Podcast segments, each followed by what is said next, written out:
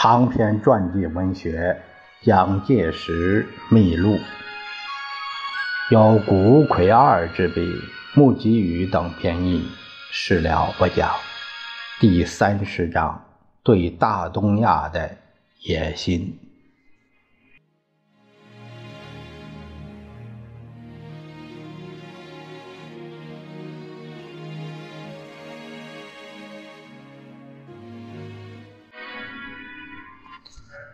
一九三九年二月十日拂晓，日军台湾混成旅团与海军陆战队在第三舰队及飞机支援之下，突然在海南岛的海口附近登陆。守备该岛的中国军保安第五旅团立即予以迎击，但由于兵力不足，阵地陆续被突破。到下午三时。海口陷落，接着日军便在榆林、新英等港口登陆。由于海南岛和大陆本土隔着海峡，已知难望自大陆迅速出兵来援的中国守备军司令王毅下令部队化整为零，退入该岛中心的山岳地带，海拔在一千三百五十米。那个。海拔高度固守。海南岛与广东省的雷州半岛隔有十八公里的琼州海峡，全岛面积约三万三千五百平方公里，是在中国仅次于台湾的大岛。当时日军在海南岛登陆，很多人都以为是他对于中国漫无止境的侵略行动之一的新场面。然而，在那里响起的隆隆炮声，实际上乃是日本南进政策的出发点，是显露出他奔向东亚新秩序，乃至于大东亚共荣圈的奢望。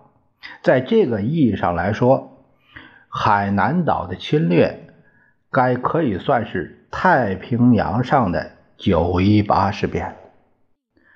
敌军今晨在琼州海口登陆，声明占领该岛，此为开战以来对英法美最大之威胁。此后战局必将急转直下，倭寇狂妄，盖决心向民主世界开战这是蒋介石在二月十日日记里边所记述的内容。当日军登陆海南岛的第二天，十一号，蒋介石在重庆接见了外国记者，说明其严重性。他说：“海南岛日军登陆问题，吾人应就远东海洋整个局势上观察，乃可认识其意义及影响重大。该海南岛。”在东亚为太平洋、印度洋之间战略上重要之重心，敌军若占领该岛，不仅可完全阻断香港与新加坡间的交通，切断新加坡与澳洲间的联系，而且使菲律宾已受其控制。此不仅直接威胁法属安南，是为完全控制太平洋海权之开始。该岛若归日军掌握，则日本海军向西印度洋以窥地中海，而在东面即可以切断新加坡夏威夷岛、珍珠港、英美海军根据地之联络。故日军此举显系对于去年美舰访问新加坡之一种答复。记者就问：“何以日本此举为控制太平洋海权的开始呢？”蒋介石说：“日本有三个最重要的战略据点，在北为华泰岛，在西为海南岛，在东为关岛。日本欲取整个制海权，对此三地皆不能忘怀。如三者皆露日本之手，则菲律宾与夏威夷即等于为日军所占领。”现在华泰岛日本已经据其半，今天又占领海南岛，以隔断英国海军向东与美国之联络。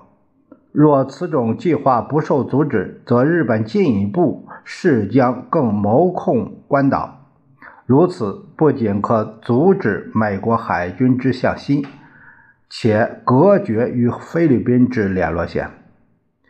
要知道，在整个日本海军形势上说来，海南岛是日本在太平洋西面第二道门户，而关岛则其在太平洋东面之第二道门户。记者又问：日本占领海南岛将影响远东和平？呃，会有什么样的程度呢？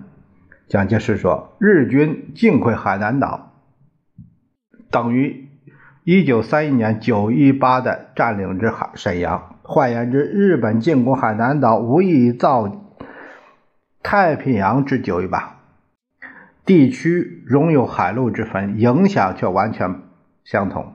回忆沈阳事变发生时，除美国当时国务卿史汀生以外，其他各国当局均不予错意。日本乃得继续扩大其侵略，迄今八年，竟造成其悍然独霸东亚之形势，增长其征服世界之气焰。今日本又进攻海南岛，如任其占领盘踞。武料不及八月，其设计中海空军根据地即可初步完成。于是，太平洋之形势必将突然大变。法国纵欲在安南设置海军根据地，美国纵欲从事关岛之设防，亦将时不及待。故日本之决然南进。并非欲借此以求中日战事结束，而证明其不惜最后之冒险，以造成太平洋战局之开始也。这一段儿呃，蒋公的分析真是高瞻远瞩啊！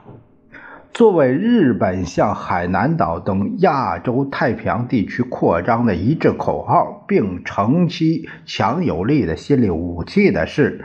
当日军占据武汉之后，日本政府立即于1938年11月3日就发表了《东亚新秩序声明》，也就是第二次近卫声明。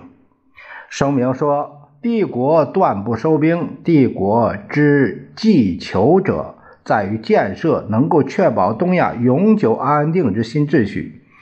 今次征战之终极目的已在于此。”于是，在日本国内，“东亚新秩序”这一句话就像是中了热病一样，被狂热地传播开来。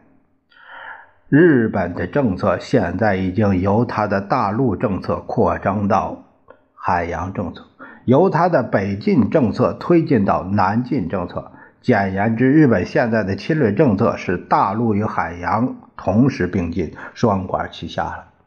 在吞并中国的企图中，同时更要推翻国际秩序，独霸东亚，驱逐欧美的势力。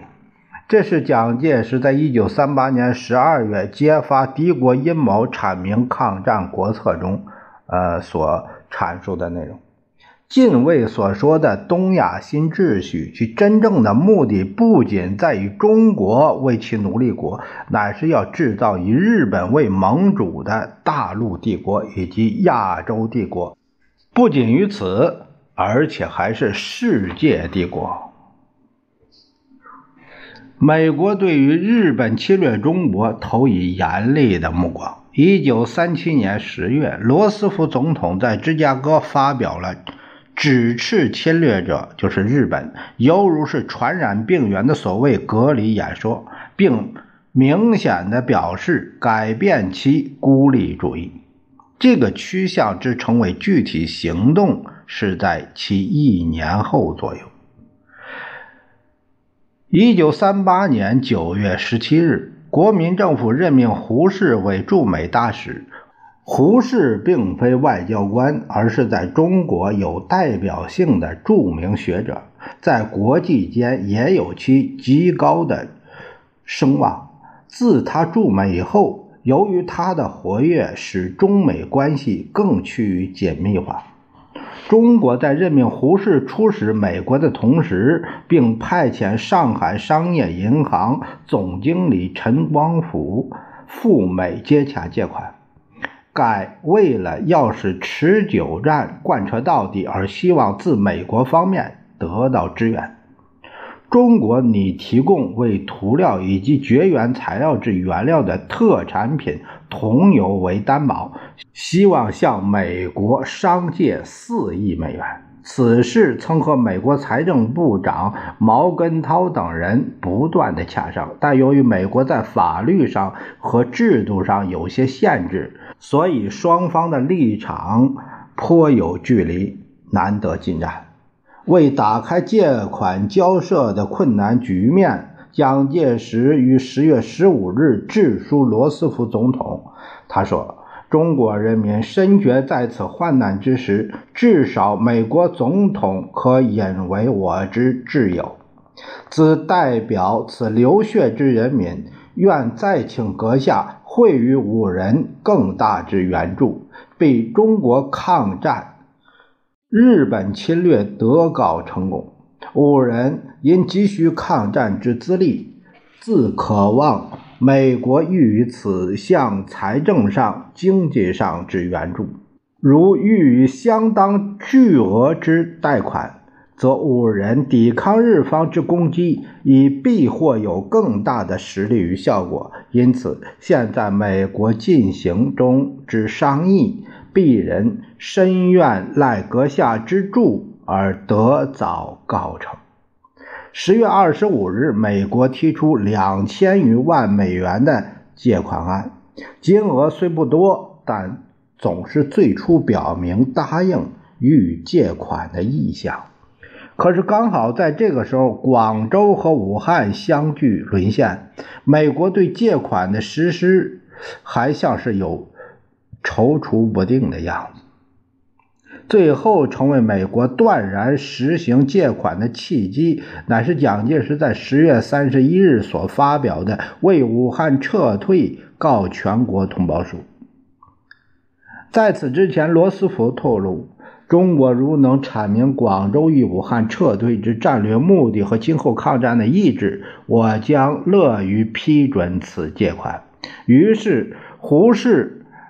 乃将适于此时所发表的告全国同胞书之要旨译成英文，致送罗斯福。罗斯福因而对于中国以空间换时间的大战略获得理解。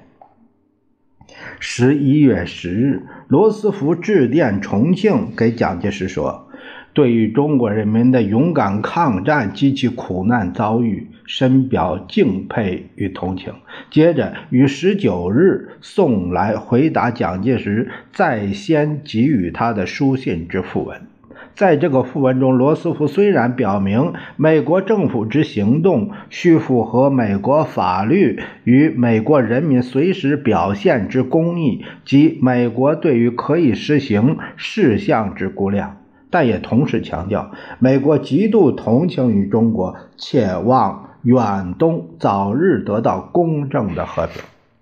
结果，同油借款增额为两千五百万美元，于十二月十二日经美国进出口银行董事会通过，十五日得罗斯福总统批准。不过，此时美国还是唯恐被视为政治性借款，故而以陈光甫为董事长，在在纽约新设一个民营事业——世界贸易公司，采取由该公司向美国进出口银行借款的方式，于一年二月八日签订了合同。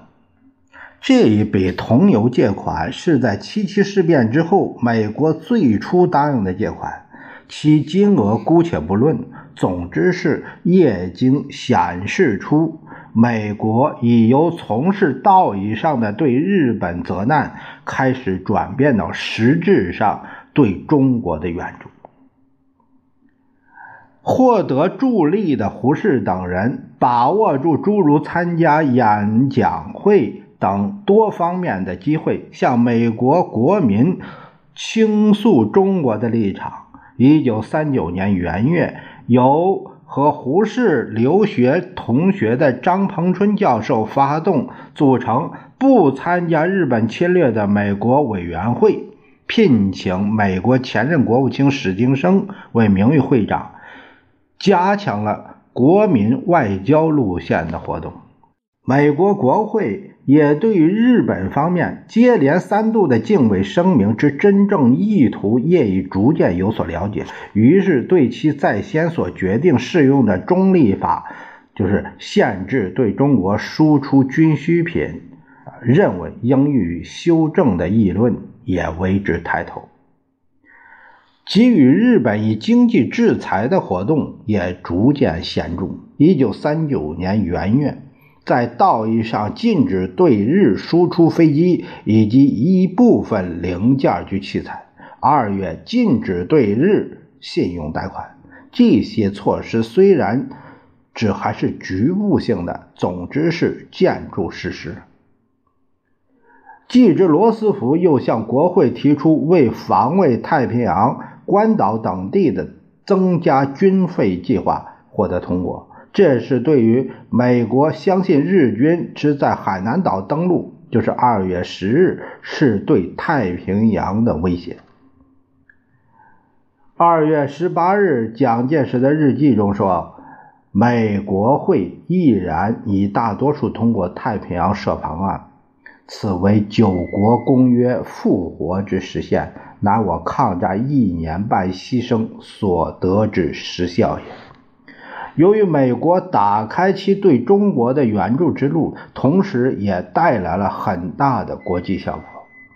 在罗斯福总统于1938年12月15日正式核准同油借款的五天之后，美国宣布也借给信用贷款50万英镑，为中国购买卡车之用。此项贷款于1939年3月15日签约。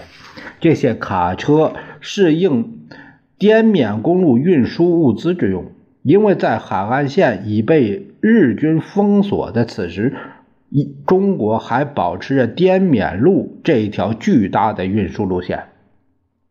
英国同时并另行对中国银行及交通银行贷款五百万镑，以稳定中国的法币价值。该日军虽然占领重要城市中华民国，且已迁都重庆，但国民政府的通货还是以租界为基础，在沦陷区发挥了基准货币的作用。在中国大陆占领了点和线的日军正喘息于泥沼战争中。一九三九年四月下旬，中国军。对于占领江西南昌的日军展开反攻，日军出动大量飞机，乱投毒瓦斯弹，虽能勉强抵御，而南昌则陷于中国军的重围之中。其他日军占领地区也多处于被中国军远远合围的情势。日军为维持其随时被切断的线路，已经尽到了最大的力量。日军想尽方法，要想挫抑中国的抗战意志，因而加强轰炸。在盲目狂炸之下，非军事区域的住宅都被毫无留情地投下了炸弹。特别被当作目标的是战时的首都重庆。在五月三日和四日的大轰炸中，被毁房屋一千两百余栋。市民死亡四千四百余人，负伤三千一百人，蒙受了极其惨重的损失。敌逞凶残酷，逞卑劣无耻之忧者，此时为于有生以来第一次所见之惨事，目不忍睹，天赋有灵。何不使其残暴之敌速受其应得之咎？这是五月四日蒋介石日记中所记述的内容。五月五日，他写道：“昨夜为救护难民事，通宵筹划独行，观我民众遭其惨痛，乃无一句怨恨抗战之言，于思之更难自安。对此，纯洁同胞在苦难中之行动，神情可爱，始于敏感无涯。遭此凶残不能忍受之艰难，见我民众如此，更增于之乐观与勇气。连日救济难民，不愧于力，于此稍自为寸心，然悲惨与忧患并济，不得不特别努力呀。这是五月六日他日记中的记载。轰炸反复不已。八月二十八日，蒋介石夫妇在重庆郊外长江对岸的别墅接待来华访问的印度尼赫鲁，从中印合作谈到了亚洲问题。而这一天，也有日本飞机反复空袭，在会谈过程中，曾经三度进入防空洞避难。及至欧洲大战爆发。日军立即与之呼应，于九月十二日设置支那派遣军总司令部，以西尾寿造为总司令官，为其一鼓作气结束中日战争，而谋挑起决战。日军首先选择的目标是湖南长沙。九月中旬，集结在南昌方面的日军十万人开始西向进击，穿越山岳地区，指向长沙。由第九战区司令官薛岳所率领的二十万中国精锐部队，在修水附近迎击日军，展开大激战。另一方面，在湖南岳阳集结的日军别动队，九月底在海军支援下，由洞庭湖、朔湘江、浏阳河一举而推进到长沙附近之永安、桥头等地。中国军则于诱敌深入之后，于十月十二日展开总反攻，给予日军以歼灭性的打击，迫使其。败退，在修水方面，经过二十四昼夜、长时间肉搏决战之后，也将进犯日军击灭。日军伤亡超过四万人。第一次长沙会战乃在中国军大获全胜的情况下结束。这个捷报为这一年的双十节带来了光辉。即此双十国庆，市值相干告捷，一乎欢欣鼓舞之情，无异于此者。然而于内心之痛苦，实非笔墨所能言喻。十五年以来，部下与学生之死伤积累，日增不知凡几。缅怀革命先烈之创造民国。与总理托付之重任，以及抗战前途之艰巨，若不努力尽职，将何以对总理以及对革命而死之先烈在天之灵乎？这是十月十日蒋介石日记中的记述。记之为日军所寄予的是广西南宁。南宁在当时由越南运抵广西物资的集散地，盖在海防上岸的物资由铁路运经河内，转达亮山，再由该处用卡车运到南宁。在量的方面，约占中国总输入的百分之三十左右。日军称这条交通线为援蒋路线，一直在窥视着将之截断的机会。